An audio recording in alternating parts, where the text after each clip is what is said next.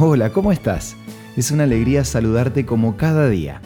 Hace poco leí una noticia donde un juez le pidió a una empresa privada que borre de sus expedientes el nombre de un comerciante que 10 años atrás había sido condenado por dar cheques sin fondos. Acompáñame al tema de hoy para conocer un poco más sobre esta historia. Esto es Una luz en el camino un análisis de nuestra vida cotidiana con el licenciado Santiago Paván. Según la noticia, esta empresa privada recauda información de millones de personas y van registrando todas las acciones comerciales o financieras de cada uno y a su vez proporcionan esa información a bancos, comercios y otras entidades. Este detalle es importante porque de esta manera la persona es calificada positiva o negativamente para operar con bancos, sacar una tarjeta de crédito o realizar otras operaciones comerciales.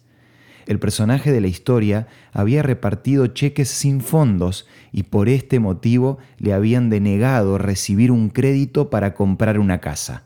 Sin embargo, el juez aplicó el derecho al olvido argumentando que ya habían pasado 10 años entonces le ordenó a la empresa que borre los registros negativos para que esta persona no tenga que seguir cargando con un error del pasado.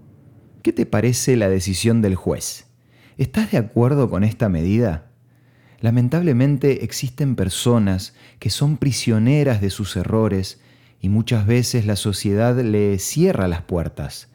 Los casos más conocidos son los de los excarcelarios, que se les hace difícil conseguir trabajo.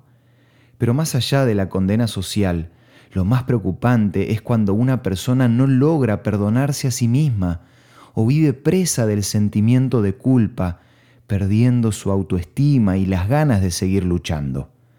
Como siempre hay buenas noticias, y en este caso son que de la misma forma que el juez ordenó borrar los datos y los antecedentes del comerciante, también Dios en Isaías 43:25 nos dice, yo soy el que borro tus rebeliones y no me acordaré más de tus faltas. Si hay alguien que perdona y olvida, ese es Dios. Y si reconocemos su perdón, eso ya es suficiente para escapar del sufrimiento y la tristeza y poder recuperar la alegría y las ganas de vivir. No existe otro mejor remedio para terminar con esos dolorosos recuerdos o salir del sentimiento de culpa que aceptar que Dios borra de su computadora el registro de tus errores. Ya es tiempo que vos también puedas borrarlos de la tuya y de esa manera seguir adelante con nuevas esperanzas. Si querés recibir más información sobre este tema, podés solicitar a nuestros puntos de contacto la revista Por una vida mejor que te ofrecemos de regalo.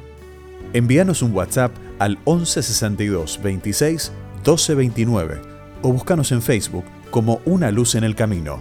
La revista Por una vida mejor te va a ayudar a aceptar el perdón de Dios un día a la vez.